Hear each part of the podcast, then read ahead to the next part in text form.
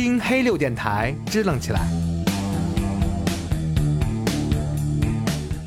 欢迎收听黑六电台，这里是老杨。很抱歉，这期又是无奈的 solo 节目，没有理由呐。那我们今天就直接进入主题吧。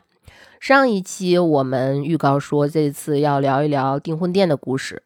这个故事呢，是收录在唐朝李复言撰写的《续玄怪录》当中。因为多了一个“续”字，所以很明显，这本是续牛增儒的玄怪录之作。这么说起来，可能听起来有一些拗口啊。那么说起这个故事里面非常一个家喻户晓的形象，那就是月下老人。估计到这儿，大概就知道是怎么样一个故事了。不过实际上是由于后来的故事啊，还有民间传说的一个演绎，订婚店的这个原版的故事，实际上跟你心目中的那个故事出入是非常大的。所以今天我们就拿出这个故事，从三个方面来聊一聊。第一呢，是说这个故事到底是不是一个在讲门当户对的婚姻故事，也就是原文结尾中提到“因制之定，不可变也”。那么第二呢，就是这个故事里实际上是存在一个非常硬伤的 bug 的，但是为什么这样的故事却如此家喻户晓呢？后面我们就以这个 bug 为一把钥匙，然后来开启整个故事的源头。第三呢，也就是提到这个故事里塑造的非常著名的形象月下老人，他是如何由女变男，由鬼变仙的。那么，我们先来进入李复言这个《续玄怪录》中订婚店的故事吧。故事呢是开始于一次发生在元和二年，也就是唐宪宗时期的一次相亲。这个相亲的男方呢是孤零的一个少年，他叫做韦固。他年纪很小就成了孤儿，所以他当时的一个愿望是提早脱单，早日成亲，组成一个家庭。但是他之前多方求亲都没有成功。这个相亲的女方呢，则是前清河郡的司马潘坊的女儿。介绍人把这次相亲安排在一大早兴隆寺的门前。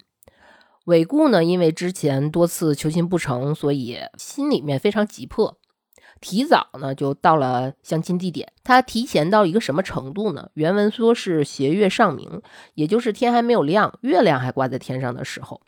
也就是因为这次找到，所以他在。到达龙兴寺门口的时候，发现了一个老人。这个老人当时倚着一个包袱，坐在台阶上，借助月光看书。韦固在旁边扒眼儿，发现书上全是自己看不懂的神秘符号。于是韦固当时就跟老人说：“自己从小苦读呀，这个世上就没有自己看不懂的文字，就是哪怕什么西方的梵文，自己也能读。可是老人这个书上的这些字儿他都没见过。问老人这是什么？”于是老人回答说自己这个东西并不是什么世间的书，而是幽冥之书，也就是说这个东西非常阴间。然后关于这本书呢，老人介绍到说这个是天下之婚读儿，也就是天下所有人的婚姻系统列表。这一下算是杵到了韦固的肺管子上。韦固马上急切地询问老人，说自己多次脱单不成，这次能不能成功呢？老人回答他说不能。因为他命中注定的妻子现在才三岁，十六岁的时候才能嫁给他。而且老人在这个时候介绍了一下自己旁边倚着这个包袱，说这个包袱里面啊就是红线，用来系在夫妻双方的脚上，无论天涯海角，只要一系就会被锁在这个系统里，无法解锁。韦固现在就是一个被锁的状态，于是韦固非常好奇自己未来的妻子是谁呀？他在哪儿啊？想要见上一面。老人告诉了他，结果到了天亮以后，他相亲的人没有等到，所以两人就来到了菜市场。老人指给他看，只见一个卖菜的瞎老太婆抱着一个三岁的小姑娘。原文形容这两个人呢，说是鄙陋易甚，也就是非常的落魄和粗鄙。这下韦固就不高兴了，向老人提出了一个直指灵魂的问题：说我能杀了他吗？这里原文老人回答他说：“此人命当食天禄，因子而使役，庸可煞乎？”这段常规的解释呢，老人是说这个女孩命中是吃天子的俸禄的，因你而享福，你怎么能杀了她呢？但是我读到这儿的时候，我就觉得老人的意思是说，这个姑娘本来就是娘娘的命，因为你呢只能做城主的老婆，请问你要杀她，脸呢，宝贝儿？而且老人说完这句话之后就不见了，我觉得这个时候应该是老人翻着白眼儿走了，就特别烦他的那个意思。然后啊，就留下了韦固原地撒狠儿，因为这里韦固撒狠儿的大概意思就是说封建迷信，都是这个老鬼妖言诓我。我一个上大夫之家要娶呢，就得娶个能配得上我的；就算是娶不成，也要娶一个生机之美者，或原立之。这个意思呢，就是说要娶就娶一个好看的歌姬，可能的话呢，我就把她扶成正妻。怎么能娶一个瞎老太婆家的丑姑娘呢？撒完狠以后啊，回身他就递刀给自己的仆人，许以万钱，让他去刺杀那个小姑娘。第二天，刺杀行动就在整个菜市场上演了。这段描写其实还挺细的，说他的仆人把刀藏在袖子里，在人群中刺了那个三岁的小姑娘之后，掉头就跑。菜市场当时一下子大乱，韦固呢和他的仆人也就赶紧随着人群逃跑了。之后，韦固问自己的仆人说：“行动是否成功呀？”仆人就告诉韦固说：“我本来是想刺向心脏的，但是手一滑，刺到了姑娘的双眉之间。之后，韦固还是多方求亲，没有成功。就这样，又过了十四年。这个时候，他已经靠父亲的关系，已经成为了襄州的参军。他的顶头上司呢，就是襄州的刺史王泰。呃，韦固主要负责的工作呢，是负责刑讯犯人。这个王泰呢，觉得韦固还是挺能干的，所以就把自己的女儿嫁给了他。王泰的这个女儿啊，十六七岁，生得很美。韦固对自己的这段婚姻还是非常满意的。不过只有一个地方很奇怪，就是他的新婚妻子总是在两眉之间贴着一个花垫子，就算是洗澡也不在。话说，呃，这个时候韦固为什么会知道他老婆洗澡的时候在不在呢？啊，这个地方就 有待商榷了啊。所以他就逼问自己的妻子，然后他妻子就说是自己其实并不是王太的亲生女儿，而是他的侄女。自己的父亲之前死在了在宋城做官的任上，之后就跟着自己的奶妈生活在宋城城南的一个农庄上，每天靠卖菜讨生活。可是不知道有一天，就哪个神经病在自己三岁的时候，在菜市场拿刀刺他，所以两眉之间啊是留了一个疤的。就是大概七八年前，啊，这个女孩的叔叔王泰觉得自己非常可怜，所以呢，把她当成女儿来收养，才嫁给了韦固。韦固马上问自己的妻子说：“你当时的那个奶妈是不是一个瞎子呀？”妻子十分惊讶说：“你怎么知道的？”于是这个时候，韦固就承认说，当时刺你的那个人正是自己的仆人。当然，后面的故事就是说，夫妻两个人还是非常恩爱的生活在一起，并且生了一个儿子，叫做韦坤，还当上了燕门的太守。他的母亲也被封为了太原郡太夫人。而订婚殿这个名字呢，也就是当年宋曾县令听了这个神奇的故事，所以把韦固当年在宋曾所住的那个旅店提了匾额，叫订婚殿。故事到这里呢，也就结束了。那么说回到我们开篇说的，订婚殿一直被认为是一个在讲门当户对的婚姻故事。这个有很大一部分原因是片尾说“因制之定，不可变也”，实际上呢，就是当时所说的各大氏族之间的一个联姻。因为我们之前也说过，在唐朝时期非常有名的五姓七家。可是我们回到故事本身，当然这个前提是我们这期坚决不说韦固是个渣男。来一起看看这个故事里韦固到底是一个什么样的人。一开始先交代了他从小是一个孤儿，也很早呢就想娶妻，所以才各处相亲提亲，但是都没有成功，所以就有了他去宋城相亲的这个经历。而通过这个故事里，他和老人的交谈实际上是有很多信息的。首先来说说韦固自己说的那个以广阴寺，也就是说他特别想脱单，赶紧想结婚的这个目的是赶紧要孩子，并且趁着年轻力壮多生一点。而他为了这个愿望的早点实现，他说自己已经用了十多年的时间来准备这个事情了。他为什么会因为这个事儿这么焦虑呢？那么我们就以韦固。与老人在宋城相遇的这个时间节点来看，因为全篇的时候都没有交代韦固的一个真实的年纪。根据历史史料记载的数据来看，唐朝整体的一个结婚年纪呢是在男性二十岁，女性十五岁。以现在的标准，可能是过于早婚了。但是实际上，韦固这个愿望在那个朝代算是一个刚需。在当时唐朝初立的时候，连年的战乱造成人口锐减到一个很可怕的程度。以唐之前的隋，也就是隋炀帝中前期，我们来做一个对比。唐朝初期的人口只有那个时候的五分之一，所以唐太宗提倡早婚，把整体的适婚年龄提前。所以韦固当时跟老人聊天时说的这个初衷是非常正经的，而且是非常上得了台面的说法，这里倒不是什么问题。可是对于他这个急迫的愿望，他已经十来年都没有成功，以至于后来我们通过两个人的对话可以看出。他所采取的行动呢，用我们现在的话来说，就是广撒网。而老人对他这种广撒网的行为的评价呢，是说他开始已经降低自己的身份，去找一个比自己地位低的人。这里说的就是他在宋城相亲的那个前清河郡司马潘坊的女儿。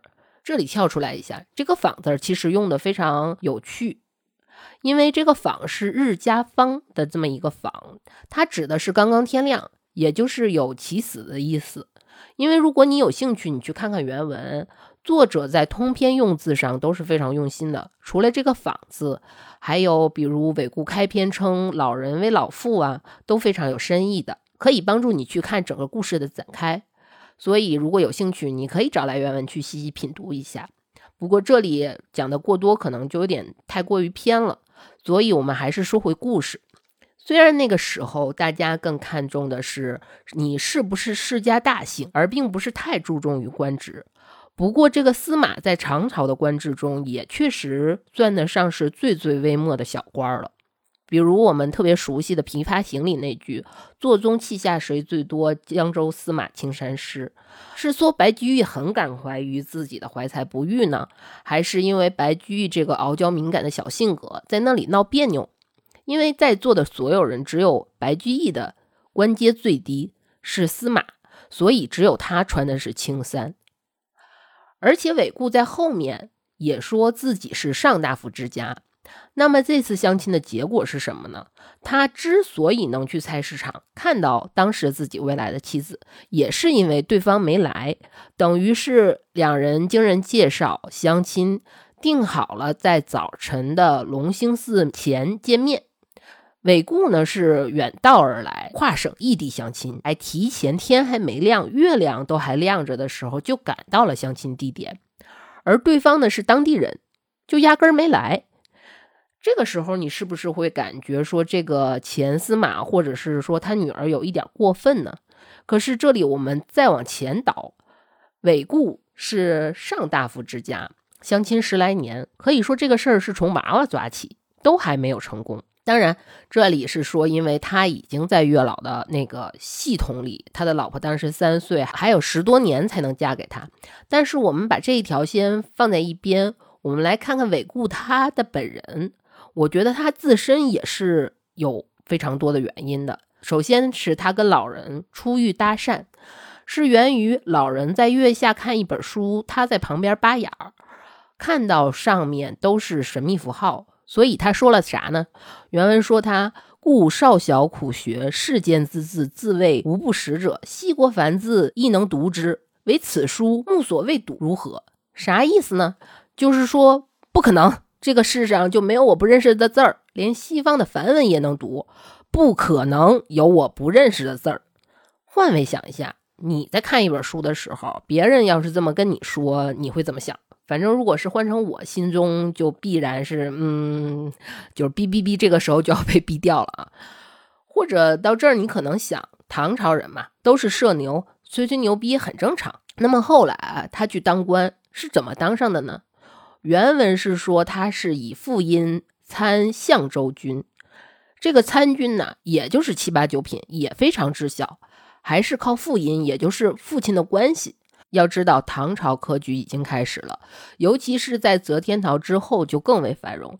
而且在唐朝的相顾中，科目很多的，虽然其中也存在着鄙视链后来而衍生出来的内卷，但是在这样完全可以有多种晋升方式的年代下，加上他自己称自己少小苦学，可最终还是靠复音这种形式，这里面是不是就存在了一些问题呢？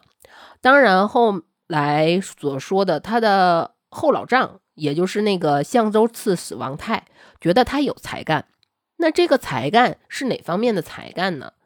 他任的是相州的参军，主抓的呢是审讯囚犯。我们再来说回唐朝乡试的内卷，其中明经和进士是当时世人最为推崇的。明经呢是多动记忆著书，因为录取的人数最多。而进士呢，是取士可进受爵禄的意思，以实物册为主，铁经为辅。此外呢，后来还添加了杂文，基本上可以说要对当时国家制定的教材中的大中小经的儒学经典了解义理旨趣，还要拥有一定的文学和审美的素养。为什么要说这个呢？主要是接下来我们要以唐朝的官学，也就是官方办的学馆举例。按照科目的不同，修业的期限呢是律学是六年，玄学呢是三年。这个律学就是就是学当时的唐律，而其他例如经学都是九年。所以这里韦固在审讯囚犯的这个才干也不算是当时很入流的地方。说完才学的方面，我们再来看一下其他方面。在他看到夏老太婆抱着三岁小女孩比露一身的时候，月下老人也跟他表明了一切都已经在系统内锁死了，锁得死死的那种。消失之后，他说：“老鬼妖言诓我，我一个上大夫之家，要娶就得娶个能配得上我的，就算娶不成，也要找个好看的歌姬，可能的话再把她扶成正妻。怎么能找一个瞎老太婆的丑姑娘呢？”我相信这里他有本来自降身份想去娶前司马女儿被割以后的恼羞成怒，所以他特意提了自己是上大夫之家。然后还有就是他之前为自己预想的最终的后路，就是退一万，我们所说的退一万步来讲，就是找一个好看的从事特殊服务性行业的妇女啊。当然，这里我没有对任何职业上的选择拥有偏见了。然后在可能的情况下再扶为正妻，那这之后他干了啥呢？他真的就要去杀那个三岁的小女孩。试想一下，一个人撒狠的方式是，如果跟我预想的方向不一样，那我就要去实行谋杀。再之后，他许以万钱让自己的仆人去杀人。他说的是鲁肃干事，翻译过来就是他对这个。要去执行刺杀行动的仆人的判断呢，就是你向来很能办事儿，很会办事儿，很能干。可是，如我们刚刚也很详细的说了整个刺杀行动的现场，这里原文很有趣的用了两个“走”字，“走”字在文言文里就是指的是跑，就是一个他认为很能办这类事情的仆人，在市场中去刺杀一个三岁的小女孩，上去扎了一刀，而且是奔着心脏去的，结果扎偏了。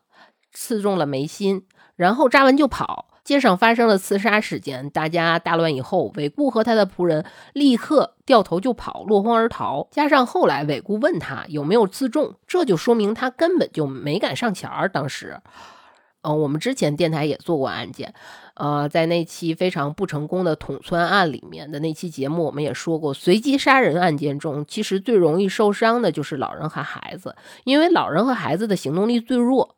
可我们来反观这场书城菜市杀人案当中，这两个犯罪嫌疑人锁定的目标，一个是三岁幼女，一个是老太婆，而且还瞎眼。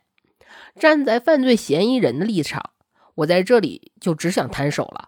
这里有一部分是对于如果一旦犯案，两个人对自己的行为即将要承担的法律后果的一个担心和恐惧以外，我觉得还有的就是。对于韦固的心理承受能力，以及他对自己身边的人，或者是他对下属的判断，都存在着很大的误差。所以这里可以说，韦固的情绪控制以及管理能力，或者是自我认知，也都存在着很大的问题。那么我们说回刚刚提到的。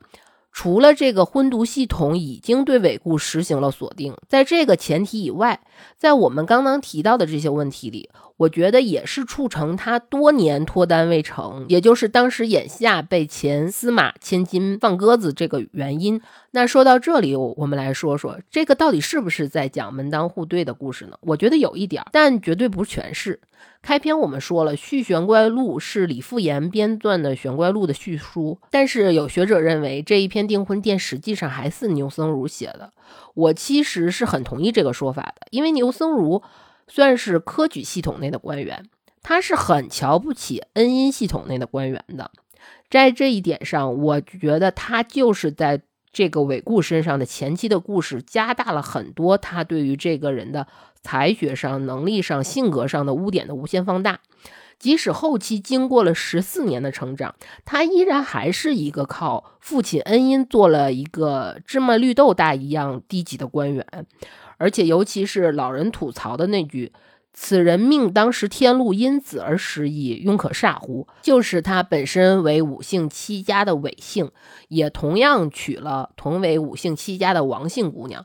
可是到最后，他妻子成为太原郡太夫人，也是靠他儿子才得到的。所以我读这个故事的时候，满篇故事似乎都在说韦固，你啥也不是。解决了第一个问题，那么接下来我们该细聊聊这个故事本身，其中的那个 bug，开始我们常规的揣度环节了，也就是杀妻的这个部分。我们还要说回韦固在老人消失之后说的那句话，他的第一句话的原文是“老鬼妖妄如此”，最粗暴的翻译过来就是“老鬼骗我”。这里的他是认为月下老人是在欺骗他。那么问题来了，如果他真的认为这一切都是封建迷信，是别人在戏弄他，那也就是说这件事在他心目中此时此刻的确信度只有百分之五十。也就因为这百分之五十就要去杀人吗？要知道唐朝的法律在这方面是很严苛的。根据唐律卷时期，预谋杀人致死是斩刑，预谋杀人未死者是绞刑。故人谋杀处罚相同，这也就合理的解释了后面被他许以万钱的那个仆人没咋看清，扎了就跑。后来一旦有人发觉有了骚乱，两人就落荒而逃，而且全程韦固自己都不敢上前，也就以至于他不清楚整件事情发展到了一个什么程度，而去问仆人成功了没。后面的故事呢，延展的就很合理。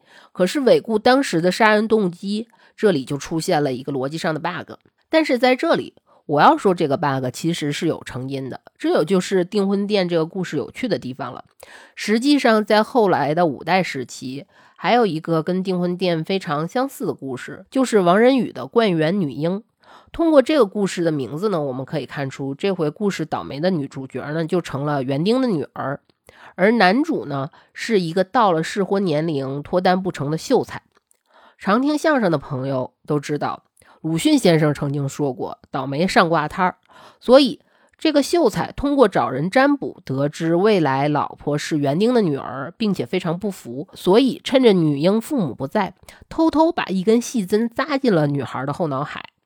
当然，后来他功成名就，娶了一个大好看。可这个大好看呢，有个一到阴天下雨就脑瓜子疼的毛病。说到这里，大家可能就都知道了这个大好看的病因了吧？就是脑瓜子里有一根针。而这个大好看呢，也就是当年那对园丁夫妇的女儿王仁宇的这个冠元女婴的故事。从动机上来看，这个倒霉的秀才无论是在杀人动机还是作案手法上，实际上是稍微要更充分一些的。毕竟他是百分之百相信了算命的话。这两个故事套路上来看，都是命中注定的妻子。摆在当下眼前的问题呢，也都是年龄悬殊，女孩外貌不佳，可能呃这个地方有可能会有一些争议，因为。要知道，冠元女婴当时的年纪呢是两岁。我们不要以现代我们对小 baby 的标准，觉得两岁粉粉嫩嫩、粉嘟嘟的很可爱呀。在那个不太讲究个人卫生的年代，再加上男主本身说是到了适婚年龄，实际上本质还是一个熊孩子。再来说订婚店，三岁被卖菜的瞎婆婆抱着的那个姑娘，估计也是淌着两条清鼻涕的一个小埋汰孩儿。所以，对于不能以发展眼光看问题的男主来说，和他们预设中自己心目中希望找的那个大好看相比，是非常有落差的。再一个是社会地位的极其不相称，可能到这里你会想。那这一切也不能构成杀人的理由呀。是的，现代社会的没有失智的我们绝对不可能。实际上，在那个时代，他们也不太可能，因为我们之前《唐朝宫女指南》第三讲《李娃传》的时候也讲过，士族和贱民通婚对于将来的生活有没有影响呢？有，触犯不触犯法律呢？触犯，但是罪不致死。唐朝的法律分为赤杖、徒留死五种，我们刚刚提到的士族和贱民通婚。或者是流，也就是流放，或者是杖，就是打板子。而且原婚姻的合法性也可能被取消。而杀人呢，我们刚刚提到的唐律也说过，那就是必死。所以在这个时候，这个 bug 给我们指出了一个新的方向。因为《续玄怪录》的作者李复言，或者是我们刚刚说到的，也有可能是牛僧孺，以及《灌园女婴》的这个作者王仁玉，他们都同属于陇西之地人士。这个区域呢，属于中原文化和西域文化的一个过渡地。相信说到这里，哎，你猜对了，接下来就是要提到丝绸之路了。那么这个故事的源头也也就指向了汉唐中外文化的一个源头——印度。如果我们把这个故事放在唐朝或者再往唐朝以前的时间下的印度，再来看看这三种条件下的杀人动机。在古印度社会里是严格实行种姓制度的。这里简单说一下，所谓的种姓是由血统、婚姻和职业形成的等级组织，因此把社会分成了四个等级。最高的等级呢是婆罗门僧侣阶层，他们讲解《吠陀经》，执行神的祭祀。其次呢是刹帝利，是贵族和武士阶层，相对于神而言是世间权力的掌管者。第三呢是吠舍。是农民、商人和牧民阶层，最后呢是首陀罗，是手艺人和出卖体力劳动者。此外呢，还有一个被称为不可触碰者的贱民阶层，他们从事一般人都不愿从事的较为肮脏的工作。当然，你也可以此时暂停自行百度，或者去一类的短视频网站去搜索，绝对是一个流量大礼包。那么我们说回故事，如果带入的男女双方，一个是最高等级的婆罗门，而另一个则是不可接触者的贱民阶层的婚配呢？一旦这样的婚姻关系成立，婆罗门会被他们所属的种姓集团除籍，也就是包括经济在内的各种困难都得不到援助，而反观贱民阶层。他们只能从事一般人都不愿从事的肮脏的工作，可想而知能获得什么样品质的生活。这些人甚至一度被认为看一眼都会被污染，限制只能在夜间活动。想象一下这样的压力和惶恐下，我们刚刚说的杀人动机是不是就变得？更为充分了一些呢，尤其是这些婆罗门，他们从小得到的教育就是他们就是神在人间的代言人，神职呢也是世袭的，他们从小就接受种种相关的观念和知识，所以如果从这个源头传入其他地区以后。那么，即使是男主的社会地位很高，在没有严格的种姓制度为基础，这个故事在动机的合理性上就有了一些小瑕疵。所以，这是根据动机 bug 反推，我们得出了一个这样有趣的猜想。说完这个 bug，我们就进入了第三趴，来聊一聊月下老人如何由女变男、由鬼变仙的。历史上最早的媒神，也就是这个媒神，就是媒人之神啊，是女娲。后来呢，是简狄，就是那个吞了鸟蛋生出殷商始祖的殷商女祖先。然后呢，是姜元，这个姜元呢，是因为踩过巨人的脚印而生出了周的始祖。可是后来在《史记》中有多处称禹为高密，而高密本身是女娲的称号，却变成了禹的名字。从中可见，女娲本身的媒神，后来随着社会的发展，媒神开始以男性的形象出现了。我们今天选的订婚店的这个故事，当时因为韦固迫切脱单，所以提前赶到了相亲约定的地点。本来约定的是早上，但是他到的时候呢，原文说斜月上明，有老人以布囊坐于阶上，向月简书。也就是说，有一个老人倚着包袱坐在台阶上，就着月色看书。不过我们在故事里之前也提到过，韦固和老人搭讪是由老人翻书上面有一些韦固并不认得的神秘符号所引起的。后面呢，还提到了这个系统是以红线的形式记住男女双方的脚作为绑定。不过，在老人提到神秘符号时的回答之前，出现了比如幽冥之书啊、幽冥之人呐，以及什么人鬼各半是你自己分不清啦这类的话。在这里可以看出，月下老人的身份更趋近于鬼力，或者可以说是一个阴间的参军，或者可以更确切的说。在唐代当时的官职中，是负责户籍来判断婚姻合法性的户曹参军或司户参军。在之前的泰山神仙信仰中也有相关的功能性的设定，但是月下老人或者说月老这个称谓可以说是从订婚殿这个故事开始固定下来的。有个有趣的地方，这里要说一下，我们之前实际上陆陆续续聊过一些古代的结婚仪式，古代婚书在各个朝代。都是有一个非常固定的模板的。敦煌壁画中就有一个非常完整的婚书模板，感兴趣的小伙伴可以去自行搜索一下，非常能体现那个时代人人社牛的性格。到了宋朝，婚俗书帖中“月老”这个词就被作为特定的称谓而使用了，而月老从鬼吏变成仙是到了明朝以后才开始的。我个人实际上非常喜欢后来沈复对月老这一形象的描写。他说：“一手挽红丝，一手斜杖悬姻缘布，童颜鹤发，奔驰于飞烟飞雾中，非常浪漫。”故事到这里大概就说完了，来说说这些故事的一些小番外吧。之前预告说做订婚店的故事的时候，因为在尾故身上真的是满满槽点。不过之前做了太多类似渣男志这类的节目，所以这一期本着坚决不说伪故事渣男的原则，更多的聊了一聊唐朝一部分的婚姻观。这个故事女性人物刻画极少，而且相信现在朋友很难带入到如果老公。当年因为自己没展开就想杀了自己，现在知道这件事还能相爱的继续过下去的心情吧。最后还是要说说牛僧孺的《玄怪录》和李复元的《续玄怪录》。《玄怪录》中，我个人是很喜欢我们上一期聊的杜子春的故事，同时也非常喜欢另一篇叫《开元明皇信广陵》的故事，尤其是结合最近发生的这些让大家焦虑和烦恼的事情再读，就更多了几番滋味。李复原的《续玄怪录》呢，有趣的故事可以说就更多了。之后我会挑选比较好玩的几个放在其他单元来说。可以说，它很多故事都有一种如堕雾中的，呃，很像侯孝贤拍的《聂隐娘》的那个调调。那么最后，还是希望疫情早日结束，大家身体健康。感谢收听黑柳电台，这里是老杨，下周见啦。